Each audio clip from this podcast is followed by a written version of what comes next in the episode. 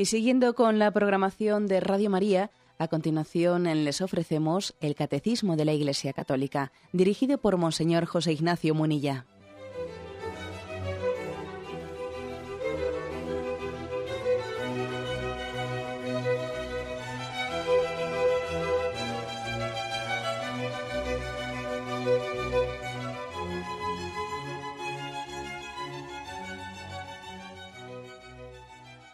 Cordial saludo a todos los oyentes de Radio María. Un día más, con la gracia del Señor, proseguimos el comentario del Catecismo de nuestra Madre la Iglesia. Vamos, llegamos hoy al último, al último programa en el que concluimos la explicación de esta cuarta petición del Padre Nuestro, danos hoy nuestro pan de cada día. Hemos dedicado una serie de programas y hoy, si Dios quiere, pues queremos concluirlo. Nos faltan dos puntos el 2836 y el 2837. A lo largo de los programas anteriores, en esta petición del Padre Nuestro, danos hoy nuestro pan de cada día, nos hemos fijado especialmente, el primer día lo hicimos en el significado de ese verbo danos, y luego principalmente pues eh, hemos hablado largo y tendido de qué entendemos por ese pan. Hoy, sin embargo, el catecismo nos quiere explicar otras dos expresiones. ¿Qué significa esa expresión de hoy y de cada día? ¿Por qué, Jesús quiso que en esta oración se especificase estas dos, estos dos matices? Danos hoy nuestro pan de cada día. Puede parecer algo de redundancia, puede parecer pues unas eh, matizaciones hechas por motivos eh, estéticos o literarios, pero obviamente no es así. ¿eh? El Señor, su palabra es palabra de vida y cuando nos habla no es por motivos estéticos literarios, sino quiere transmitirnos una verdad de vida. Bueno, pues desde ese punto de vista vamos a profundizar en ello. El primer punto, 2836. Hoy, hoy es también una expresión de confianza. Este danos hoy dice, expresión de confianza. El Señor nos lo enseña, no hubiéramos podido inventarlo. Como se trata sobre todo de su palabra y del cuerpo de su Hijo, este hoy no es solamente el de nuestro tiempo mortal, es el hoy de Dios. Aquí viene una cita de San Ambrosio. ¿eh? Bien, mm, vamos a, eh, a, desgranar esta afirmación en dos partes. ¿eh? Expresión de confianza quizás algún oyente dice, bueno, no sé, ¿de dónde sale eso, no? De que la expresión danos hoy nuestro pan de, cada día sea una expresión de confianza. Sí, mm, para entender a lo que se refiere, se nos remite a dos textos bíblicos. Uno es el texto de, Mateo 6. No os inquietéis, pues, por el día de mañana, que el día de mañana ya traerá sus inquietudes. Cada día tiene bastante con sus propios problemas. El contexto es ese texto de Mateo 6, dice, no andéis preocupados con qué vais a comer o qué vais a beber mañana o qué ropa eh, os vais a vestir. Mira los lirios del campo, mira las aves, ¿no ves cómo Dios cuida de ellas? Y por la ropa, ¿por qué preocuparte? Mira los lirios del campo que no trabajan ni hilan, y sin embargo ni siquiera el rey Salomón en su esplendor se vistió así. Pues si Dios viste de esta manera la hierba del campo, no hará mucho más contigo, hombre de poca fe. ¿eh?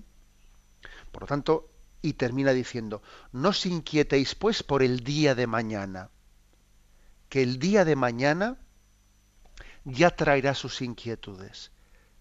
Cada día tiene bastante con sus propios problemas. En ese sentido, dice el catecismo, que la expresión danos hoy el pan de cada día es una expresión de confianza, de confianza filial. Bueno, yo confío en Dios cada día, cada día. Para entender todavía un poco mejor esto, se nos remite a otro texto, el texto de Éxodo 16. ¿eh? Es el episodio del maná del desierto. Recordáis que el pueblo que caminaba por el desierto estaba hambriento y pidió a, a Yahvé que mm, socorro y Yahvé le envió el maná. Y entonces dice, Éxodo 16, 16 dice, He aquí lo que manda Yahvé, que cada uno recoja cuanto necesite para comer. una medida por cabeza, según el número de los miembros de nuestra familia, cada uno recogerá para la gente de su tienda. Así lo hicieron los israelitas. Unos recogieron mucho y otros poco, según cuántos eran cada uno, ¿no? Pero cuando lo midieron en el peso, ¿no? Ni los que cogieron poco tenían, tenían de menos, cada uno había recogido lo que necesitaba para su sustento. Moisés les dijo, que nadie guarde nada para el día siguiente, pero no obedecieron a Moisés, y algunos guardaron algo para el día siguiente, pero se llenó de gusanos y se pudrió, y Moisés se irritó con ellos. Lo recogían por las mañanas, cada cual según lo que necesitaba, y luego con el calor del sol se derritía. Es decir, el maná les fue dado a ellos como el pan de cada día. Mira, hoy te doy el maná para hoy mañana te daré el pan, el maná para mañana. Al día siguiente tendrás, es como una prueba de confianza. Cada día Dios vela por ti y cada día te dará lo necesario. Hoy por hoy, mañana por mañana. ¿Mm? Fijaros que a ellos les costaba esto, les costaba porque les faltaba la confianza en Yahvé. Y entonces dice que algunos, en su avaricia, cogían más de lo que necesitaban. Pero luego cuando iban a, medirlo, resulta que cada uno había cogido, eh, pensaba él que había acumulado, pero fíjate, resulta que había cogido a la hora de medirlo lo que necesitaba para la familia. Y alguno intentó guardarlo para el día siguiente, pero para el día siguiente se estropeó, se llenó de gusanos. Y Moisés le reprendió, pero no os había dicho que cogieseis cada uno solo lo que necesitabais para hoy pero eso les costaba. ¿eh? Les costaba tener esa, eh, eh, esa confianza. Fijaros que mm, le escuché, mm, le escuché hace poco a un padre, a un padre que había adoptado a unos niños, había adoptado a una pareja de niños, pues del este, creo que recordar que eran de Rusia. Y claro, pues los niños habían vivido una situación muy dramática, muy dramática antes de, de, ser adoptados, ¿no? De venir a España y ser adoptados. Y claro, pues habían vivido una situación pues de una familia desestructurada, de padres maltratadores que no les habían cuidado, etcétera, ¿no? Y habían pasado necesidad, hambre, habían sido maltratados esos pobres niños, ¿no? Y claro, y cogían ahora pues una familia con pues, pues maravillosa, con, con un deseo de, que, de mostrarles todo su amor, de quererles, de educarles, y entonces me decían los padres que a mí me emocionó. Decían los padres que los niños, claro, como les costaba creer, les costaba creer que hubiese padres buenos y que hubiese una, una bondad diaria, ¿no? Que por las noches los niños, eh, pues como veían que tenían comida esa noche, eh, claro, desconfiaban de que al día siguiente volviesen a tener comida, ¿no? y me, decían pues que los primeros días hasta que empezaron a confiar en ellos cogían cachos de pan a escondidas y los guardaban debajo de la almohada por si acaso al día siguiente no tenían para comer esos padres se olvidaban de ellos y ya no les ponían para comer es impresionante no es impresionante es decir les costaba confiar porque habían tenido una experiencia mala Igual mañana ya, hoy, hoy se están portando bien con nosotros, nos dan de comer, igual mañana ya se enfadan y ya no nos dan de comer, por si acaso vamos a esconder comida, ¿no? Es impresionante. Bueno, pues traigo a colación este, este ejemplo porque a nosotros también nos cuesta a veces confiar en Dios y no porque hayamos tenido malas experiencias de él, como el caso que he puesto, ¿no? sino porque en nuestro egoísmo, ¿eh? en nuestro egoísmo buscamos siempre seguridades, ¿no? Aquellos que cogían el maná en el desierto, pues mira, lo que hubiesen querido es, oye, y, si mañana Dios no nos da el maná? ¿Y si pasado no nos lo da? ¿No podíamos inventar aquí una congeladora eh, y congelar el maná? Congelamos el maná y así lo tenemos ya asegurado. Es la tendencia nuestra, ¿eh? la tendencia nuestra a buscar seguridades. Y fijaros, no es, no es lo mismo tener confianza que buscar seguridades. Todo lo contrario, cuando uno busca seguridades, ¿eh? es porque no tiene seguridad en Dios. Perdonad por el juego de palabras, pero yo creo que ya se me entiende. ¿eh? Si buscas seguridades, es agarrarte a esto, voy a agarrarme al otro. Oye, ¿por qué no congelamos el pan? ¿Eh? Pongo ese ejemplo un poco en broma, ¿no? O ¿por qué no? Yo quiero estar eh, seguro, no tener que, no tener que pedirle a Dios diariamente, ¿no? Sino tenerlo asegurado, ¿eh? tener una póliza, ¿eh? una póliza de seguro de vida, el que tenemos esa necesidad de agarrarnos a seguridades es porque nos falta la seguridad de la confianza que Dios nos quiere y cuida de nosotros. Por eso esta expresión, ¿eh? esta expresión, danos hoy nuestro pan de cada día, es una expresión que quiere purificarnos de esa tendencia nuestra, ¿eh? a buscar seguridades. Nos quiere purificar de ella. Señor, hoy te pido, hoy, mañana, si tú me concedes el día de mañana, que vete tú a saber, que igual el día de mañana no amanece. porque me estoy preocupando yo de mañana? Si no tengo ni idea yo de mañana de qué va a ser. Eh, tú vive el hoy, vívelo con intensidad de amor y, adelante, ¿no? Creo que también he repetido muchas veces en este programa esa espiritualidad eh, pues profunda del, hoy, ¿no? Mira, Señor, yo el pasado te, lo confío a tu misericordia. ¿eh? El pasado, pues tantas cosas yo quisiera quizás que no hubiesen sido y que voy a estar dándole vueltas por el pasado. Voy a estar, venga que darle vueltas a lo que quisiera que no hubiese sido, pero ya no puedo cambiarlo. Mira, el pasado lo confío a tu misericordia y me olvido de él. El futuro, el futuro lo confío a tu providencia. Si yo no sé si el futuro cómo va a ser, si seguro que es totalmente distinto de lo que he pensado, si estamos siempre gastando fósforo, ¿sí? sin saber las cosas cómo van a ser, ¿no? El futuro lo confío a tu providencia. Y solo me quedo con el momento presente. Con el momento presente para vivirlo en intensidad de amor esta espiritualidad es, es muy importante. Y si, si tuviésemos la confianza en Dios para vivirla en intensidad, ¿cuántos sufrimientos nos evitaríamos? ¿Cuántos sufrimientos nos evitaríamos? Eh? La mayoría de los sufrimientos que solemos arrastrar suelen estar motivados por por subjetividades nuestras, ¿no? Por pretender cambiar lo que ya no se puede cambiar, por tener miedo a lo que será o no será, que yo que sé cómo va a ser.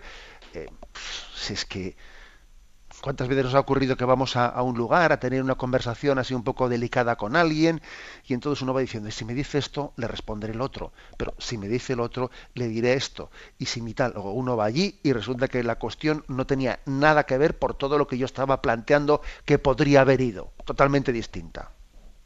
¿Mm? Bueno, este, este matiz del danos hoy nuestro pan de cada día, es una auténtica lección de abandono en la confianza. Hoy, mañana Dios dirá. ¿eh? Seguro que más de uno se ha acordado de esa famosa oración de Juan 23. Una oración que todo el mundo conoce por la oración del solo por hoy. ¿eh? Solo por hoy. La voy a leer porque algunos, seguro que alguno también la desconocerá. Dice, solo por hoy trataré de vivir exclusivamente el día sin querer resolver el problema de mi vida todo de una vez. Solo por hoy tendré el máximo cuidado de mi aspecto. Cortés en mis maneras, no criticaré a nadie y no pretenderé mejorar o disciplinar a nadie sino a mí mismo. Solo por hoy seré feliz en la certeza de que he sido creado para mi felicidad, no solo en el otro mundo, sino también en este. Solo por hoy me adaptaré a las circunstancias, sin pretender que todas las circunstancias se adapten a mis deseos. Solo por hoy dedicaré diez minutos de mi tiempo a una buena lectura, recordando que como el alimento es necesario para la vida del cuerpo, así la buena lectura es necesaria para la vida del alma. Solo por hoy haré una buena acción, y no lo diré a nadie. Solo por hoy haré por lo menos una sola cosa que no deseo hacer. Y si me sintiera ofendido en mis sentimientos, procuraré que nadie se entere. Solo por hoy me haré un programa detallado. Quizás no lo cumpliré a cabalidad, pero lo redactaré y me guardaré de dos calamidades, la prisa y la indecisión. Solo por hoy creeré, aunque las circunstancias demuestren lo contrario, que la buena providencia de Dios se ocupe de mí como si nadie más existiera en el mundo. Solo por hoy no tendré temores, de manera particular no tendré miedo de gozar de lo que es bello y creer en la bondad. Puedo hacer el bien durante doce horas, lo que me descorazonaría si pensase tener que hacerlo durante toda mi vida. Es una, oración sorprendente, ¿eh? sorprendente salida de los labios de un papa. Un papa que se vería así cuando escribió esta oración con una cantidad de responsabilidades, con una cantidad de retos, con una cantidad de preocupaciones de decir cómo voy a abordar esto y lo otro cómo lo abordaré y lo demás allá y, y fíjate tú qué cantidad de retos, ¿no? Bueno, y entonces ante, ante un peso tan grande que el Señor pone en las espaldas, ¿no? De Juan 23, él en su oración interior responde de esta manera, bueno, solo por hoy. ¿eh? Porque es que eh, el tentador suele a veces em, cargar contra nosotros, suele acometernos bajo la tentación del agobio. No vas a poder, pero te das cuenta a dónde vas tú solo. Pero si tú no, si tú no vales nada, pero tú te das cuenta el, reto que tienes, si, si, tus fuerzas son desproporcionales. Y, cómo harás esto? Y si ocurre esto, ¿cómo responderás? el, el tentador utiliza la estrategia de traer hipótesis, hipótesis al, al presente. Y claro, Dios nos da la gracia de estado y la gracia para el momento presente. Y para esas hipótesis Dios no nos ha dado la gracia ahora. Y si ocurre tal cosa, y si tu mujer falleciese, ¿tú cómo vivirías viudo? Ay, que no, que no, que, que, fallezca yo primero, que ella no fallezca. Vamos a ver. Si tales cosas ocurriesen, Dios ya te daría la gracia para ese momento. Pero ahora no estés, no estés, ¿eh? No estés liándote con aquello, sino vive este momento presente. ¿eh? creo que esta es una, una, enseñanza muy importante de la espiritualidad cristiana. ¿eh?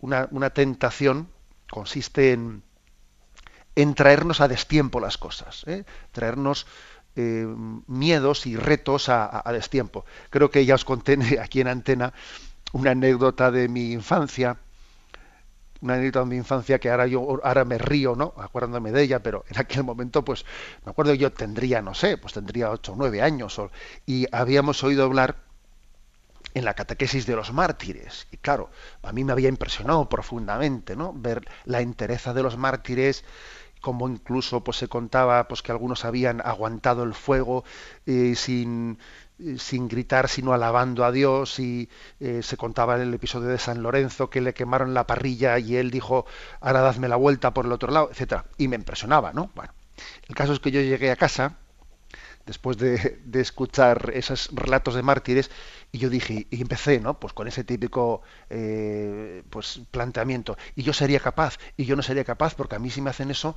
yo no sé si aguanto y no sé si tengo yo tanto amor a Jesús. Y me acuerdo que cogí una cerilla y dije yo soy capaz de aguantar esta cerilla y entonces, claro, puse la cerilla en el dedo y, claro, no aguanté ni, ni, ni, ni una milésima de segundo, ¿no? Y fui allí a confesarme, me acuerdo que era con un santo jesuita que había sido misionero en China, que ya falleció, ¿eh? el padre Alba, fui a confesarme y le digo al padre Alba, le digo, mire usted, es que yo me parece que no tengo amor a Jesús como los mártires, porque, porque he oído, he oído lo que ellos hacían por Jesús y, yo y que les quemaron por Jesucristo y yo he, he, probado con una cerilla y no he aguantado nada, ¿no? Y el hombre me imagino que se reiría ¿eh? en su interior se reía en su interior, pero a mí me dijo algo que no se me, no se me ha olvidado nunca. ¿eh? Me dijo él, mira, tú no juegues a ser mártir o no hagas pruebas de ello, que en cada momento Dios te dará la fuerza y la gracia para lo que te, para lo que te llegue. Ahora Dios te da su fuerza para vivir el día de hoy, mañana para el día de mañana y pasado para el día de pasado. Tú ahora no tienes la fuerza para ser mártir porque Dios ahora no quiere que lo seas. Si un día tuvieses que serlo, ya tendrías la fuerza para ese momento. ¿Eh? Ese consejo de ese eh, santo jesuita, la verdad es que, claro, pues eh, se me quedó bien grabado y es una gran lección. Es una gran lección, que es básicamente lo mismo que dice aquí Juan 23 en su oración, solo por hoy. ¿eh? Mañana veremos a ver. Hoy voy a intentar hacer las cosas con cariño, con confianza en Dios, sabiendo que Dios me asiste en su gracia, que no me deja solo, que camina junto a mí. Por lo tanto, aunque sea un poco una sorpresa, ¿no? Para ¿qué significa ese hoy?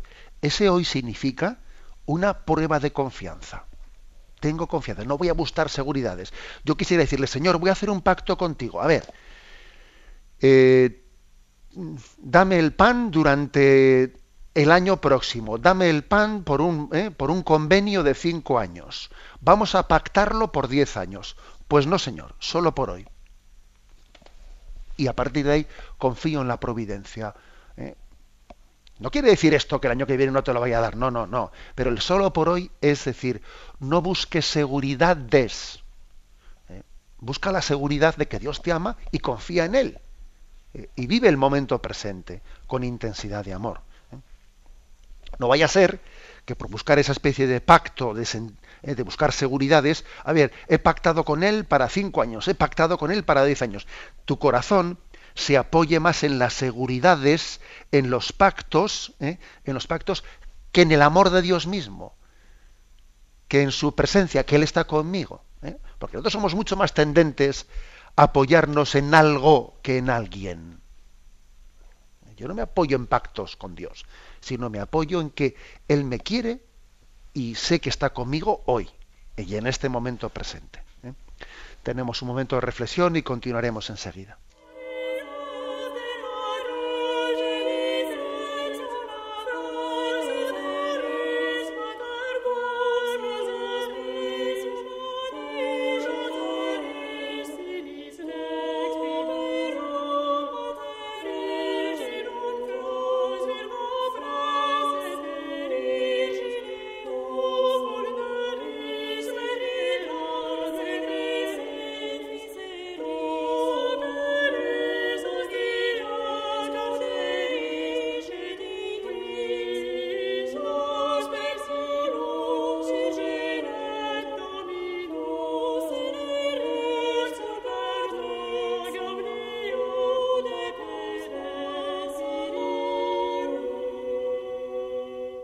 Continuamos en esta edición del Catecismo eh, con este punto 2836.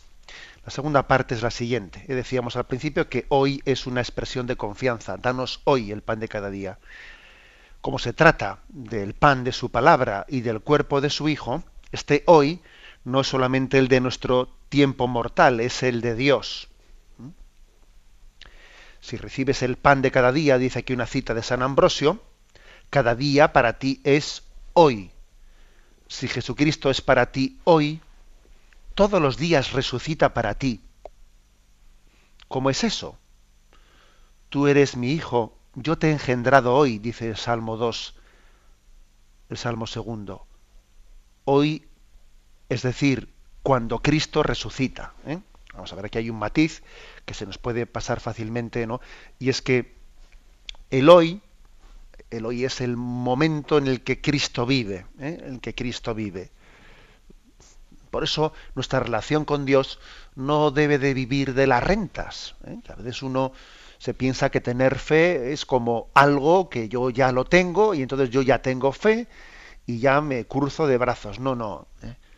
En la fe y en la relación con el Señor uno no puede vivir de las rentas, sino que si Cristo vive, pues yo tengo que tener con él una amistad viva una amistad viva. ¿eh?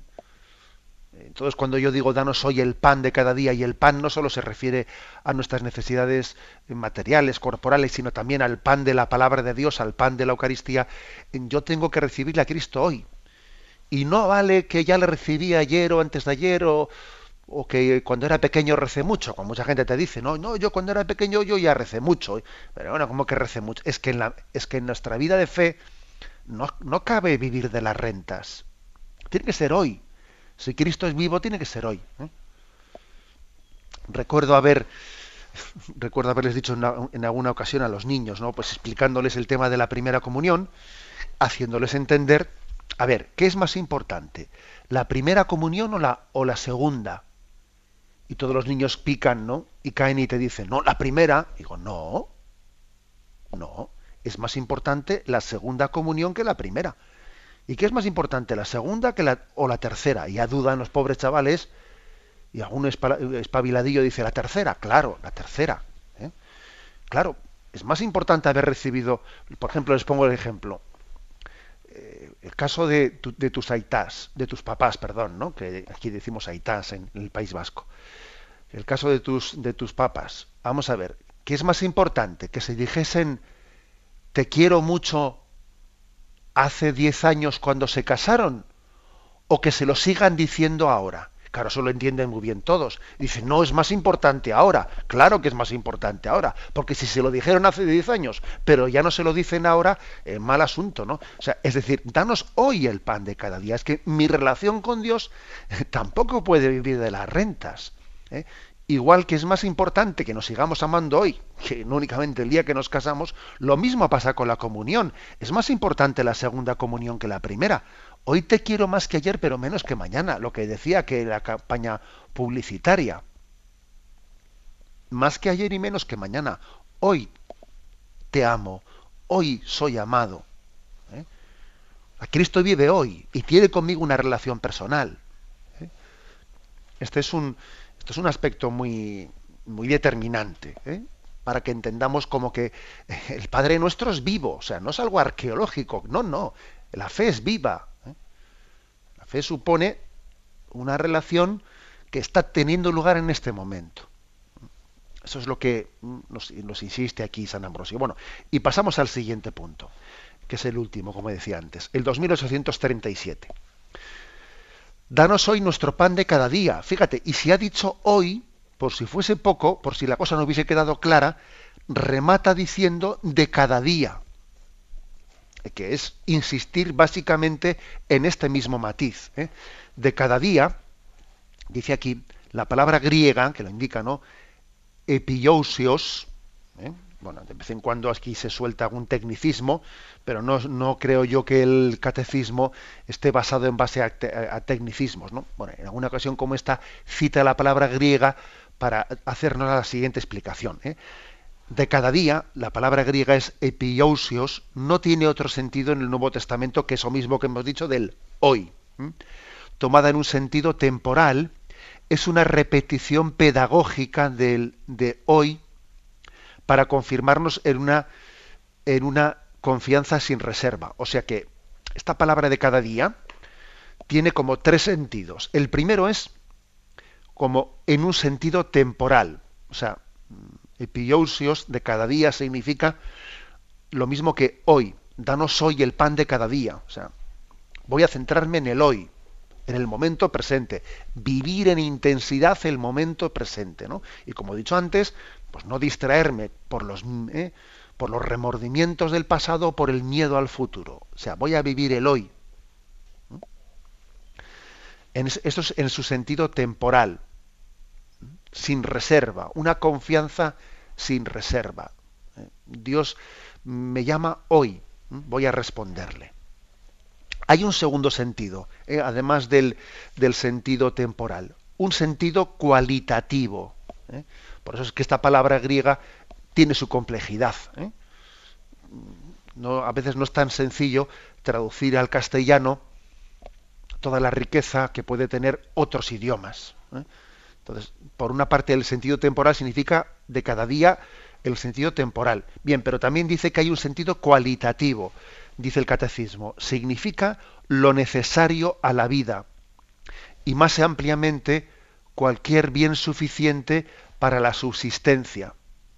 O sea, es decir, que también significa otro matiz que nosotros en castellano difícilmente percibimos.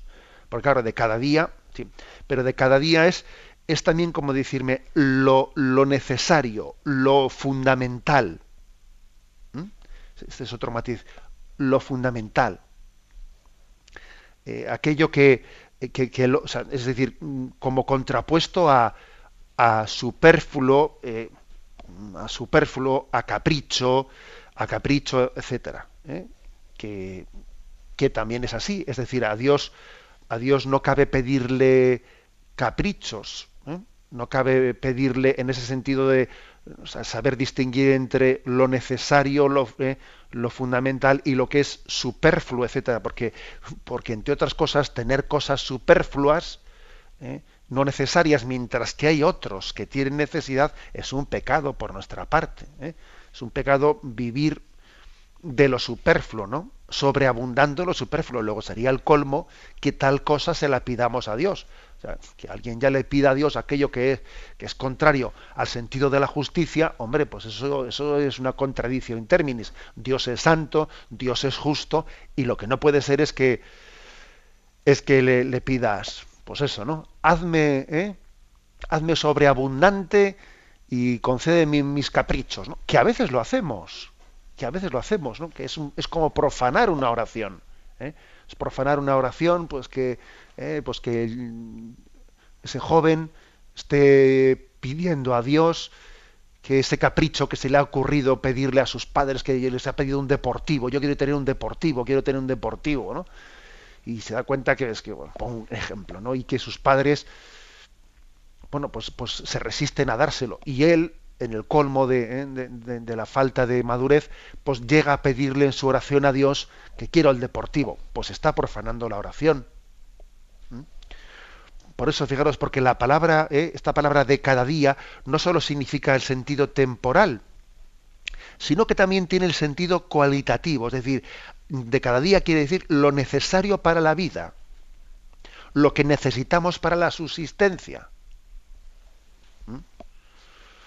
Bueno, pues esto, este es un matiz que no únicamente hace referencia al tema de la austeridad, al tema de, em, de saber distinguir entre superfluo, etcétera, sino también hace referencia al pan de vida, es decir, al cuerpo. O sea, no podemos vivir sin Dios el hombre necesita de Dios. Luego, este pan de cada día, este de cada día también es espiritualmente hablando. Yo necesito alimentarme de la palabra, necesito de Dios como del aire que respiro. Yo necesito el aire y también necesito la gracia. Sin la gracia de Dios no somos nada. Nada somos sin la gracia de Dios. Luego, cuando yo pido lo, sustancial, lo necesario, lo fundamental, también pido. La palabra de Dios y el cuerpo de Cristo, que eso no es ninguna ¿eh? pues ningún lujo, lujo o capricho de personas que tienen una sensibilidad religiosa, no, no, sino que es fundamental para poder vivir. Jesús nos lo dijo, el que no come mi carne y no bebe mi sangre no tiene vida, no tiene vida eterna. Bien, tenemos un momento de reflexión y continuaremos enseguida.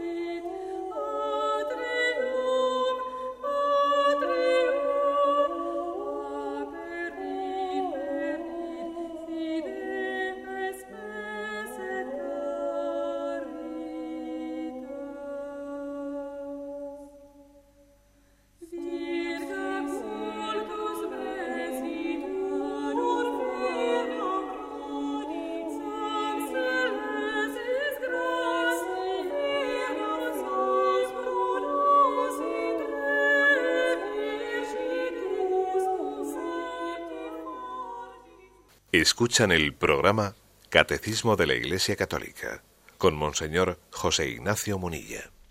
Estamos explicando este punto 2837 en el que se nos dice que esa expresión danos hoy el pan de cada día, ese de cada día que en griego se dice epiousios, ¿eh? tiene tres significados. El sentido temporal, que es el hoy mismo, danos lo de hoy. También tiene un segundo sentido que es sentido cualitativo, es decir, danos lo, fundamental, o sea, lo que necesitamos para el día de hoy, no lo superficial. Y el tercer sentido que nos faltaba por explicar es el siguiente. Dice, finalmente, ligado a lo que precede, el sentido celestial es claro.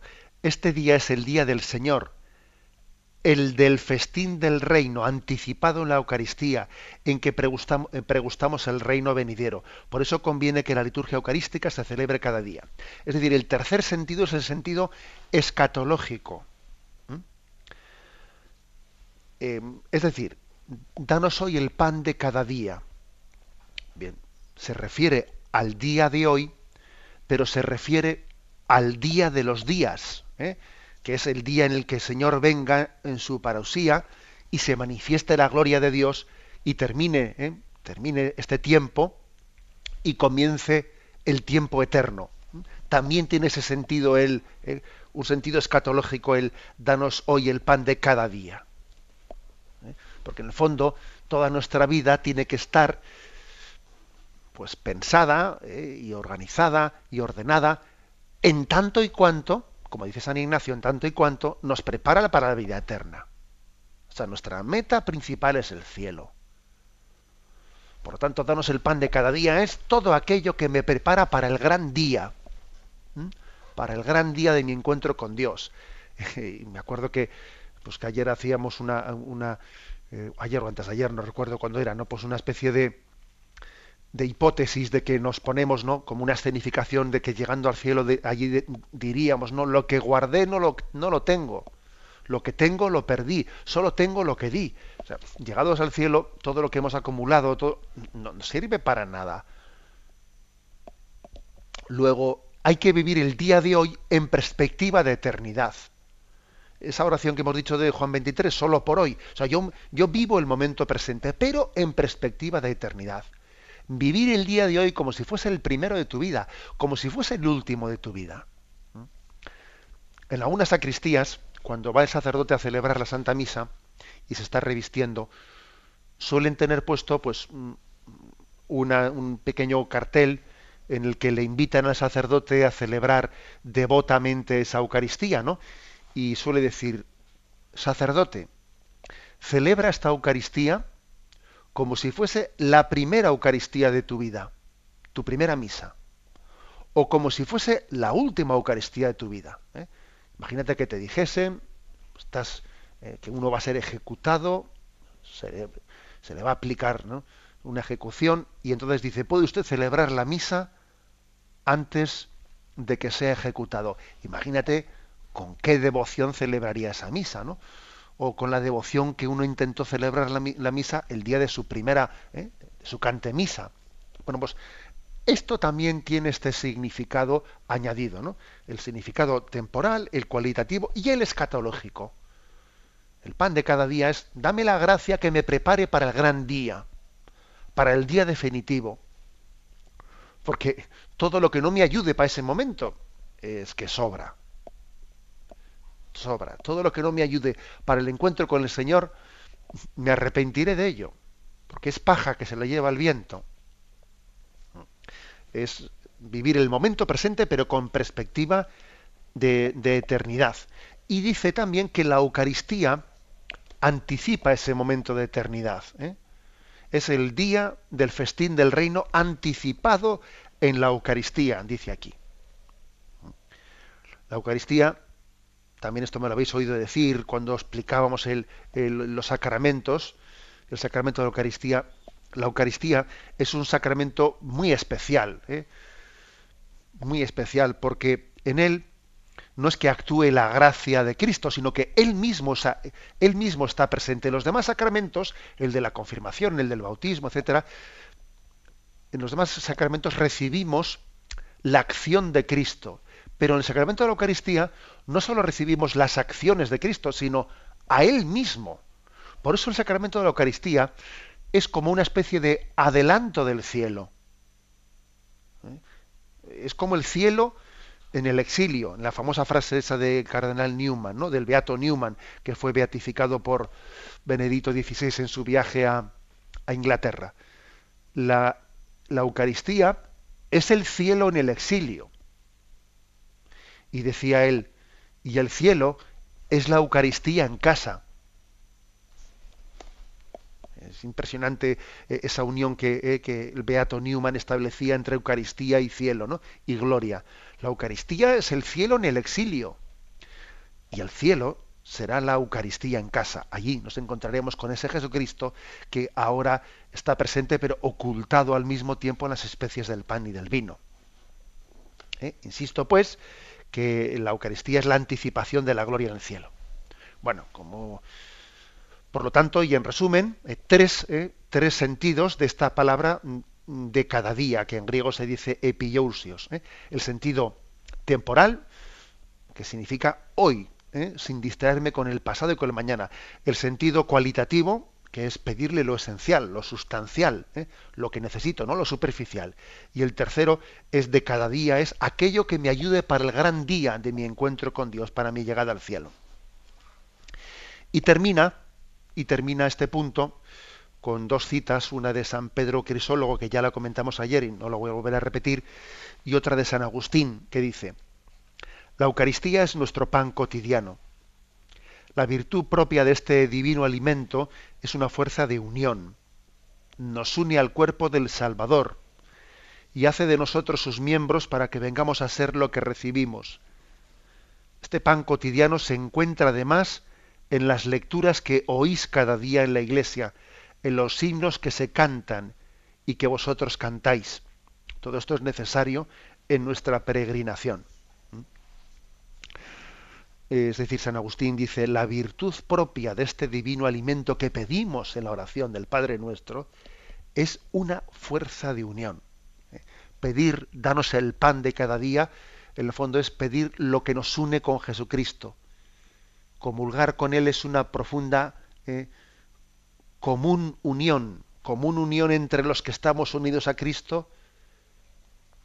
O sea, la, comunión de la Iglesia no puede tener lugar si no es por la unión que hemos tenido con Jesucristo la Eucaristía. Si comulgásemos bien, si nuestra comunión estuviese bien hecha, sin duda alguna entre nosotros había unos lazos, unos lazos de, de amor, de amor al prójimo que solucionarían muchísimos problemas, ¿no? El problema está en tantas comuniones mal hechas o Eucaristías con una deficiente participación. Es quizás el, momento último, la, la, expresión última que nos quiere dar aquí San Agustín. Lo dejamos aquí y damos paso a la intervención de los oyentes. Podéis llamar para formular vuestras preguntas al teléfono 917 107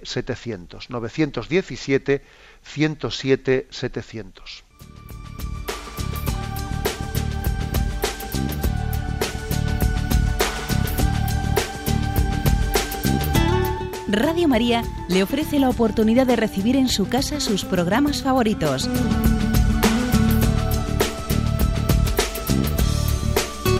Ahora lo puede hacer a través de nuestra página web www.radiomaria.es o bien llamándonos al 902 500 518. 902 500 518. Pídanos el programa que más le interesa en cualquiera de sus emisiones, especificando el día y la hora que lo ha escuchado. Solo nos tiene que decir si lo quiere en CD de audio o CD o DVD en MP3. Haga su solicitud en el 902 500 518 y en www.radiomaria.es. Radio María, más cerca de usted.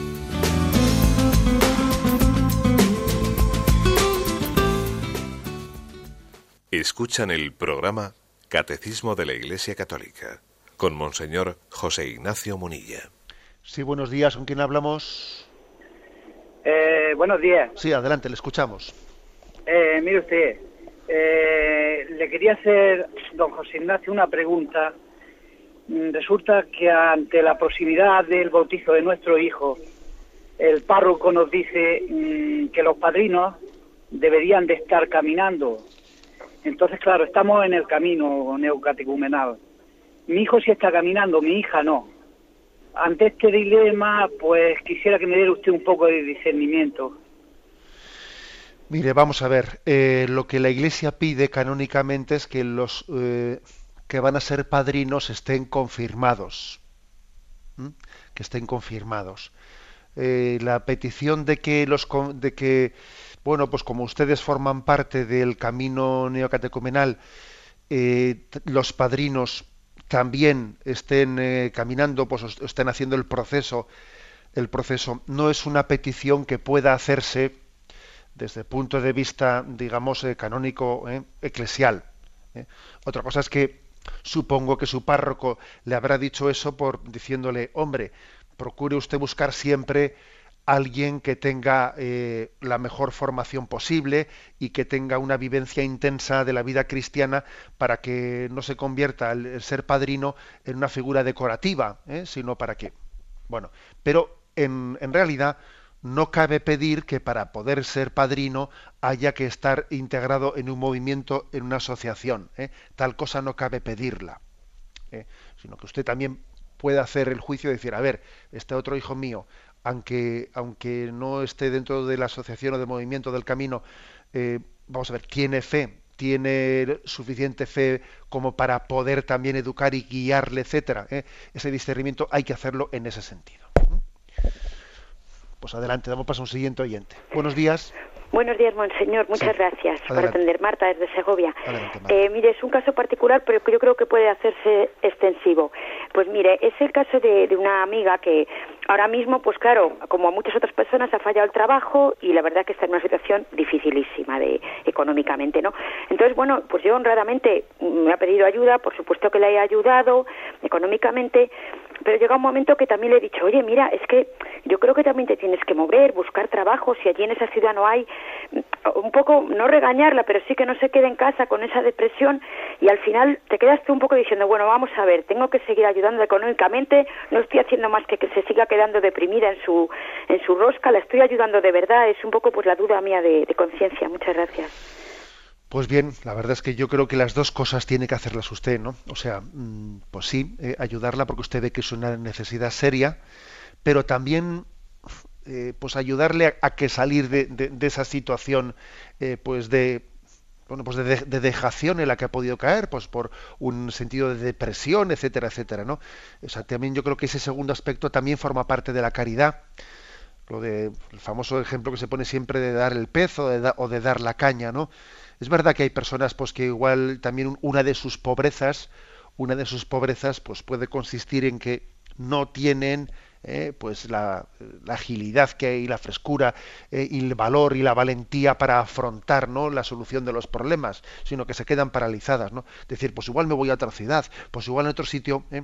Bueno, yo creo que, que, es importante que usted tenga, tenga ese acompañamiento hacia ella y además y que, y que ella entienda que, que ese tipo de consejos usted no, no, se los da pues porque no quiere ayudarle más o porque ya se esté un poco hartando, hartando de, esa caridad cristiana, sino porque es que la caridad cristiana también, ¿no?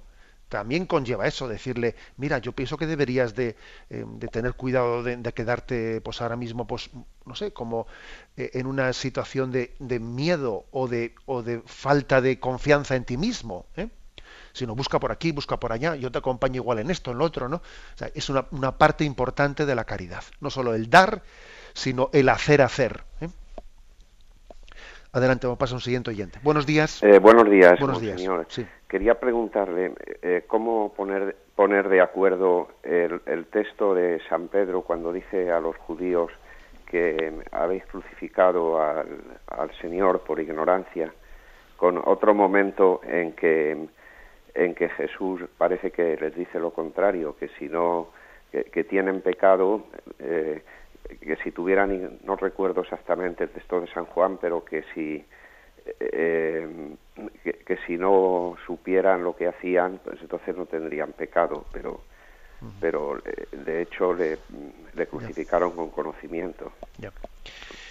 Sí, vamos a ver, yo, yo daría la siguiente respuesta, es decir, mm, tampoco yo creo que hay que interpretar ese texto de la carta de San Pedro como que ellos no tengan ninguna responsabilidad de lo que han hecho. ¿eh? O sea, eh, una cosa es que quien crucificase a Jesucristo fuese consciente de que estaba crucificando al Hijo de Dios, al enviado del Padre, ¿eh? que estaba matando, ¿eh? pues ni más ni menos que estaba haciendo pues, un, deicidio, un, eh, una, pues, un, el mayor pecado de la historia de la humanidad, que es pues matar injustamente al enviado de Dios. Una cosa es que tenga esa conciencia, pero otra cosa es que se suponga que no tenga ninguna conciencia de saber que está matando un hombre justo, que está actuando eh, pues por envidia, por tal. Es decir, que claro que hay una, eh, pues en quienes participaron eh, en esa condena a Jesucristo, que en el fondo yo creo que es un pecado compartido, no un pecado de, pues, en el que pues, los fariseos tuvieron su parte, los sumos sacerdotes tuvieron su parte, los romanos tuvieron su parte, etcétera, etcétera. Allí no, no hay quien no tuviese su parte de, de culpa, ¿no? Eh, los propios apóstoles en su cobardía y en el fondo al final nuestro propio pecado. ¿no? Bien, pero mm, cuando se habla de que Padre, perdónalos porque no saben lo que hacen. Es cierto que no saben lo que hacen, pero esa, frase de Jesús está pronunciada en el nivel profundo de la palabra. No saben que soy el Hijo de Dios, no saben que están eh, matando al autor de la vida o pretendiendo matarle, ¿no? pero sin embargo sí que tienen sí que son conscientes de que están cometiendo una gran injusticia, de que, de que proceden por, por rencores, por afán de poder, etcétera, etcétera. ¿eh? O sea que son dos niveles. Adelante, pasa un siguiente oyente. Buenos días. Hola, buenos días, monseñor. Mire, perdóneme que le moleste lo primero y muchas gracias. Eh, es que yo soy una persona eh, que cuando comulgo yo le oigo a usted todos los días y entonces eh, cuando le estoy oyendo mm, me, me, me, sobrecoge, es que no sé cómo explicarme, pero cuando yo comulgo yo no siento eso que usted dice que, que, que hay que sentir, ¿no? Que, que jolines, que como yo digo, que es que el Señor está entrando en mi cuerpo, que, que, que, que es tan grande, que es que, que, y yo eso no lo siento y le pido a Dios y, porque soy una persona que, que dudo no no que tenga duda de sobre la fe sino que dudo si hago bien si hago mal soy muy no sé muy insegura y entonces em, yo necesito pues un, un director espiritual que le tuve pero bueno se marcha a las misiones y tal. Y entonces, pues siempre dudo, digo, Dios mío, yo no siento lo que dice Monseñor, porque no lo siento y yo quiero sentirte, porque estás entrando en mí, pero yo lo digo, pero no lo siento. Y mire, de verdad que, que, que, que me entra una pena porque digo, Dios mío, porque yo no lo puedo sentir y bueno pues esa era no encuentro un sacerdote porque yo me lo confieso claro porque yo confieso muy a menudo y me lo confieso pero me ponen la penitencia pero no me dicen nada y, y entonces, pues quisiera que usted me sacara de dudas a ver si es que no tengo la fe suficiente. pero yo se la pido a Dios todos los días, eso se lo puedo asegurar. Dios mío, dame más fe. Solo quiero fe, solo quiero fe. De acuerdo, bien, le digo una palabrita. Vamos a ver, yo creo que mm, hay que puede ocurrir perfectamente que una persona pues no tenga la vivencia y el sentimiento de su fe por falta de devoción o por falta de amor puede ser. Pero también puede ser que no tenga el sentimiento. ¿eh? El sentimiento, pues porque Dios no se lo dé. Porque lo principal, fíjese usted, no es sentir. Lo principal es creer y amar. ¿eh? Creer y amar. ¿eh? Entonces, no, no evalúe usted sus comuniones o sus oraciones por el sentimiento, no las evalúe por eso, porque eso también podría ser un sentimentalismo, ¿no? Eh, los sentimientos, las consolaciones, que así las llama también eh, San Ignacio de Loyola, las consolaciones, no es algo que, podamos exigir de una manera eh, pues automática, ¿no? Decir, yo no, porque también Dios a veces quiere que nos pide que caminemos en la sequedad, entonces yo creo que, que, usted está básicamente comulgando bien, porque usted al Señor le, le, pide hacerlo con toda la devoción. Eh, lo que pasa es que usted quisiera como percibirlo un poco sensiblemente, no sé, en su, en, su gozo, en su alegría interior. Vamos a ver, eso no es lo sustancial. La Sagrada Escritura dice, el justo vivirá de la fe. No dice vivirá del sentimiento que me dé la fe, sino vivirá de la fe. ¿eh? Entonces, eh, yo a usted le aconsejaría que haga actos de fe cuando está con el Señor. Señor, sé que estoy contigo y que en ti lo tengo todo. Bien, de ahí a que usted perciba es más bien sensiblemente una especie de ardor interior, de alegría interior, eso ya no está en su mano. ¿eh? Eso ya no está en su mano. Y es verdad que suele haber momentos en la vida espiritual en los que el Señor nos suele eh, como confortar eh, con el sello de, unos sentimientos fuertes, pero otras veces no. Y es frecuente que haya épocas en la vida espiritual, como eh, pues, al principio a un niño, pues para si se le porta bien, si se porta bien, pues se le da un caramelo, pero luego ya se supone que ya es más maduro y ya tiene que hacer el bien no porque yo le dé un caramelo, sino por sí mismo, sin ese caramelo, ¿no? Así también el Señor a veces nos retira los gustos ¿eh? y, y sencillamente quiere que caminemos en la fe, a veces también con cierta oscuridad. ¿eh? Bueno, creo que este matiz ha podido también un poco encaminarle y yo le diría que sea usted perseverante por encima de todo. Me despido con la bendición de Dios Todopoderoso, Padre, Hijo y Espíritu Santo. Alabado sea Jesucristo.